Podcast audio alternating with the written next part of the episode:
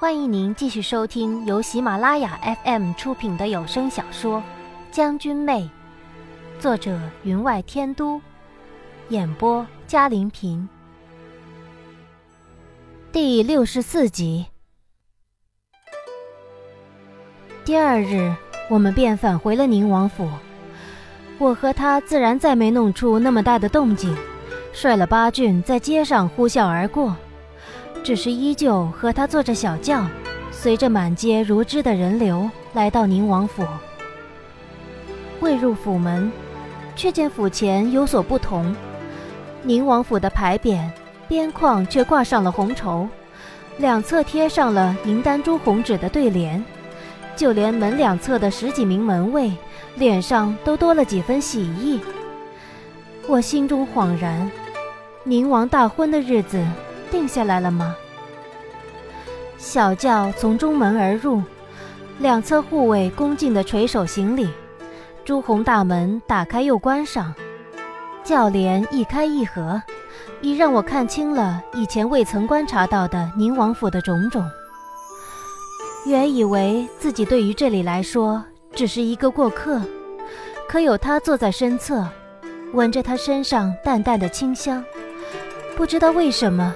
却有了几分留恋，对那包了红绸的牌匾，更有了几分妒意。呸呸呸！我在想什么？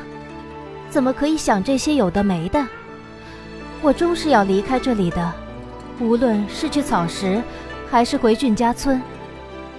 他送我回到院子，又有护卫前来报告，说是宫里有请，他只得匆匆的去了。有侍婢从屋子里拿来貂皮披风，欲给我披在身上，我却不感觉冷，只挥手叫他退下。他疑惑道：“顺人，前天晚间刮了一阵大风，今日又见寒了，您不冷吗？”我一怔，昨晚在离宫度过，那里四季如春，因而没感觉到寒冷，那倒是必然的。可回到了宁王府，怎么依旧不见丝毫寒意？小七可没有给我吃什么药啊？我对药物虽然没有小七那么精通，但也大致了解。一一想过去，近日来可吃过什么特殊的东西？而在离宫进汤所用的，也正如夏侯商所说，数得清楚的十几种药材而已。唯一不能解释的，便是安义王给我喝的酒了。我绝对不相信那样一个透明如玉的坦白人会在其中弄什么古怪。用过午膳之后，我还心心念念，百思不得其解，却听有侍婢来报说安义王前来拜见。我没想到刚刚还念到曹操，曹操就到了，忙来到客厅见他，却见他坐在厅堂的正座之上。两名侍卫分别站在他左右两边，一名宫婢则捧了个盒子，小心地站在他的身侧。他外出一向很少带宫婢的，只有内侍监相随。我不由仔细望了那宫婢一眼，那宫婢感觉到了我的目光，微微有些闪躲地避过。我向安义王行了礼，笑道：“王爷这一次有什么好酒让妾身品尝？”安义王瞪大了眼望着我半晌，还好还好，你的脸不像前些日子那样发青似鬼了。我那酒有效吧？原以为我要再三试探才能从他那里知道真相，却没想到我还没开口相询，他便一口将结果告知。如此一来，我反而有些怔了。王爷，您那酒……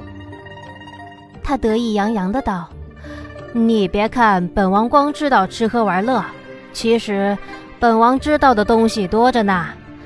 养生食疗无所不知，酒喝的好了也可以养生。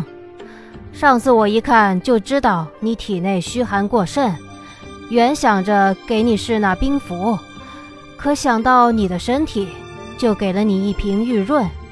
没成想喝了之后。”你脸上果然有了些人气，我心中的疑虑顿消，更有了一些愧疚。原来只是他的无心之举，却差点让我错怪了他。他招了招手，让那工婢打开手里的红木雕花盒子，里面并列着五只小瓷瓶，一瓶一瓶的用软木隔开了，整整齐齐的排着。盒子里有一个稍大些的琉璃瓶子，却是空的。他将那琉璃瓶子拿了出来，拧开盖子。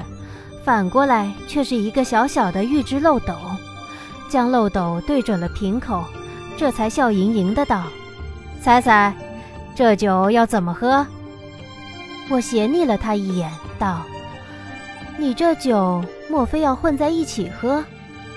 他道：“非也，非也，混是混在一起，却要有手法，有先后，不是一般人可以做到的。”我奇道：“这倒有趣，您自己发明的？”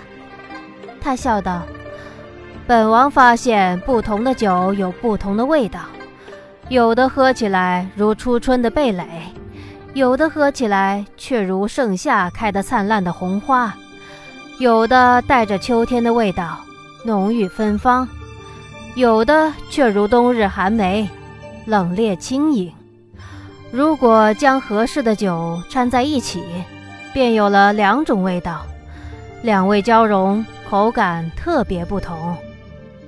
那你为何不将它们混在一起存放？他很鄙夷地望着我道：“你懂什么？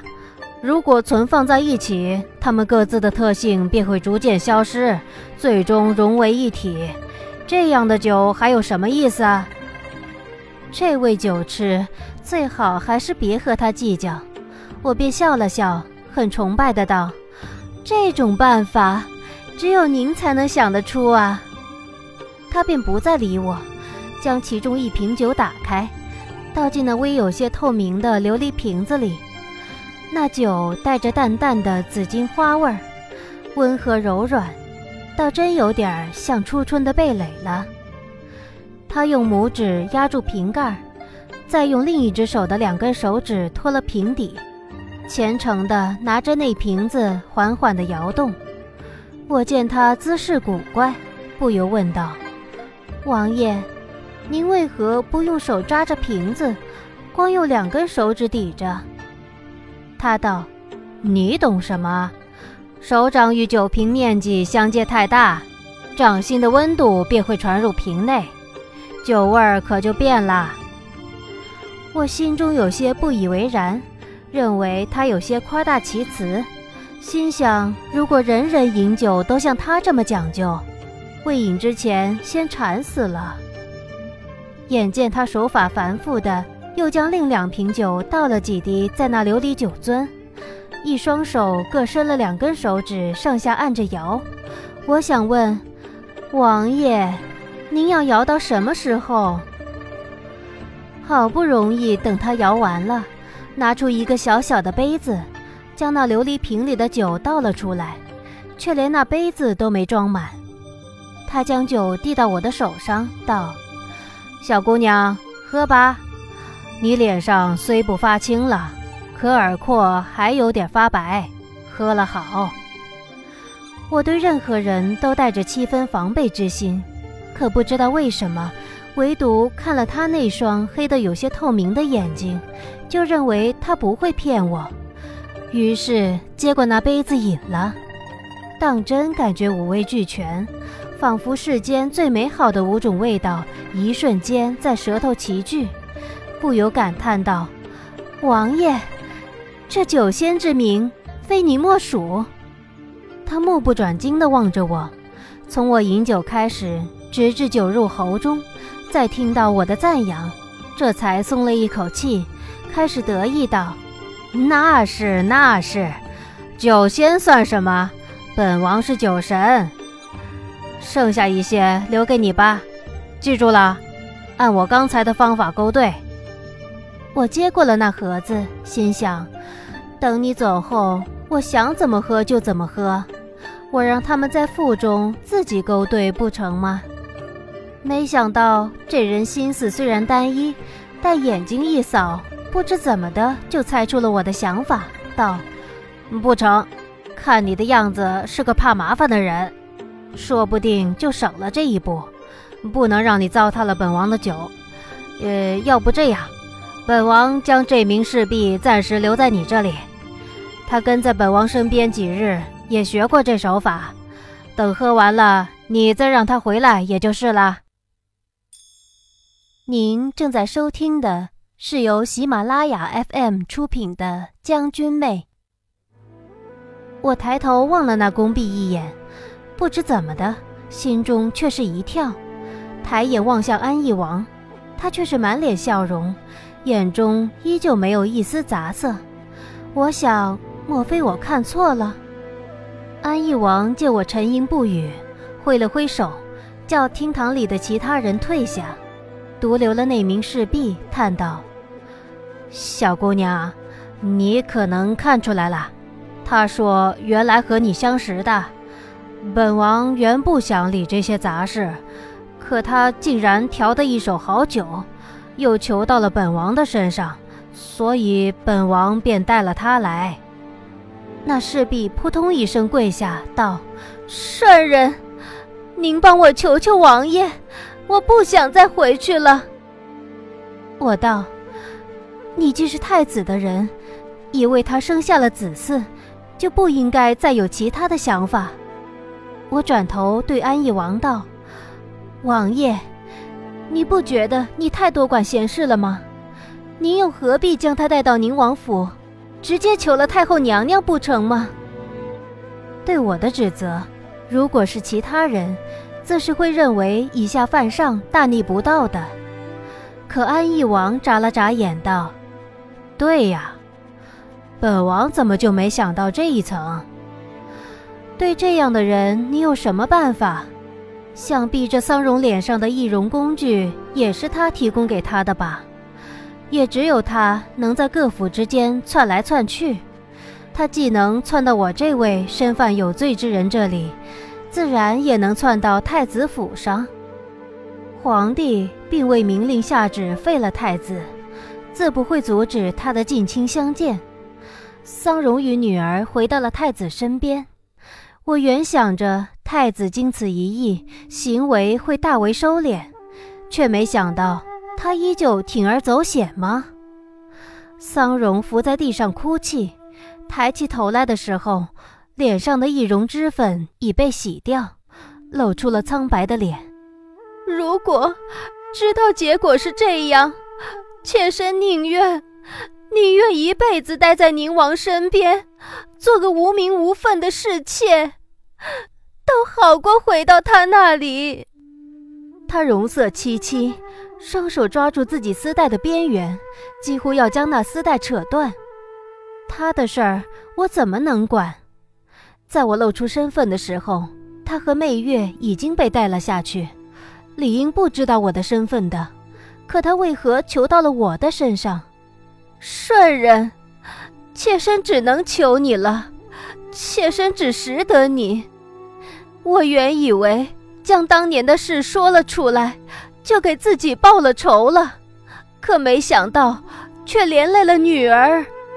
你女儿不是已由皇太后下旨？封为郡主了吗？有了名分，你还有什么不满的？他摇头道：“不，你不知道，他有的是办法折磨我们。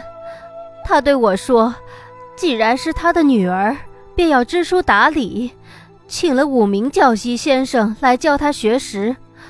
我原以为他真的为女儿好，可哪里想到，稍不如意。”他便叫人不给女儿饭吃，还专门备了一间四面无窗的屋子，动辄将她关入屋里。我心想，这算什么？我小时候还三天两头的挨竹鞭呢。安义王却很是同情，哪有这样做父亲的？太子也太过分了一些。如果但是这样，那也罢了。可不光如此，在他被关入黑屋之时，他还让人半夜在里面装神弄鬼。他存心是要让他发疯啊！我皱眉道：“你没弄错，到底是他的亲生女儿，他怎会如此？他将这次受的挫折，全算在我们头上。妾身知道，妾身如果贸然说了出去，没有人会相信的。妾身只求顺人能跟王爷说上几句，让王爷向皇太后求情。”让怡儿脱离他的掌握就好，至于妾身自己，却并无什么要求。他眼中真真切切的悲痛映入我的眼帘。我想，如果不是我当初定下了李代桃僵之计，又激起他心里的仇恨，也许现在他已经和皇家再无什么关系，重嫁了一名老老实实的人。过着开心快乐的日子，早将太子抛到脑后。我走上前，伸手扶起了他，道：“既然如此，何不叫安义王向太后直陈其事？”安义王嘟哝道：“你不知道，母后一向不要本王理他人闲事，说如果理了，就再不让本王出宫廷。”要本王一辈子待在那四四方方的大笼子里，闷都闷死本王了。我心中恍然，看来皇太后早就知道安义王这种性格容易被人利用，干脆绝了他的后路，让人用无可用。我拿了放在架子上的布巾递给桑荣，示意他擦干脸上的泪，他接过了。却拿了金子捂在脸上，长久不拿下来。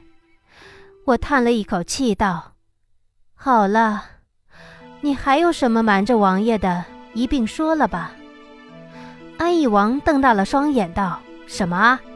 他还瞒了我什么？”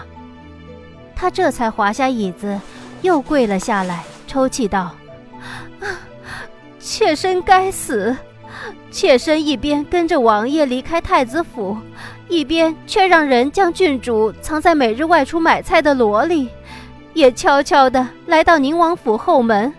顺人，妾身没有办法，妾身一日也不能离开他了。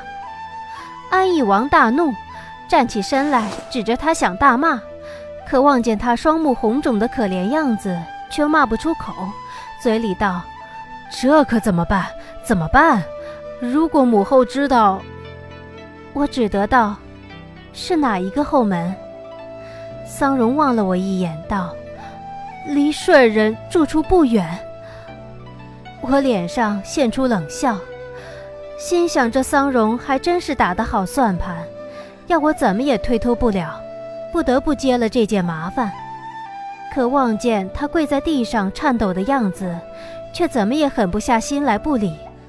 我想了想。虽说夏侯商并不禁止我在王府的行动，可出了这个院子，却无时无刻有人跟着。今日却因为安义王的到来，他们才放松了警戒。如果不调开宫里派来的这些人，又怎么才能将那孩子接进来呢？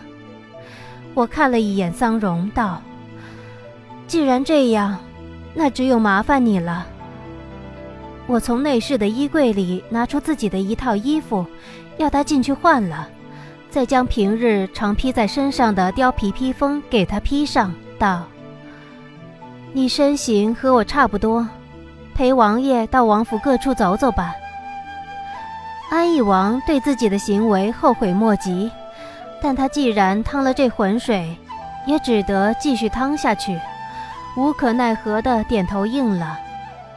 他们引开了宫里派来的人之后，我身穿宫婢服饰来到后门，这里却是我来过一次的。上次媚蕊被擒，我便是从这道门将她送了出去，对这里自是熟悉之极。悄悄地打开门，走出去，便见墙根处蹲了三四名仆役打扮的人，有一个盖了盖子的丹罗在墙根处靠着，我便知道。这就是他们了。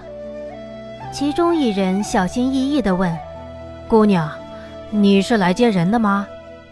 其他三人紧张地看着我，见我点头，这才松了一口气，道：“虽然钱给了不少，但这实在是担了太大风险了。姑娘，你还是快点将他接走吧。我点了点头，来到罗边，将那盖子揭开一点，往里面一望，只见菜叶底下有一角粉红色的衣襟露了出来。那人道：“为了怕人看到，我们用菜将它盖了，才抬出来的。”我有些心酸，用手去拨那菜叶，触手之处摸到了他柔软的头发。他的头一动，便抬了起来，额头上犹有一些菜叶挂着，可眼里却有冷笑如冰的寒意。想将你引出王府，可着实不易。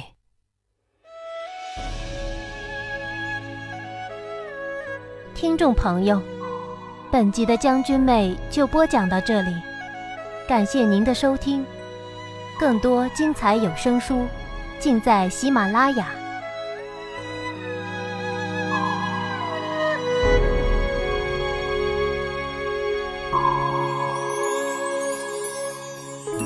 笑看世间痴人万千，白首同卷是。难得见，人面。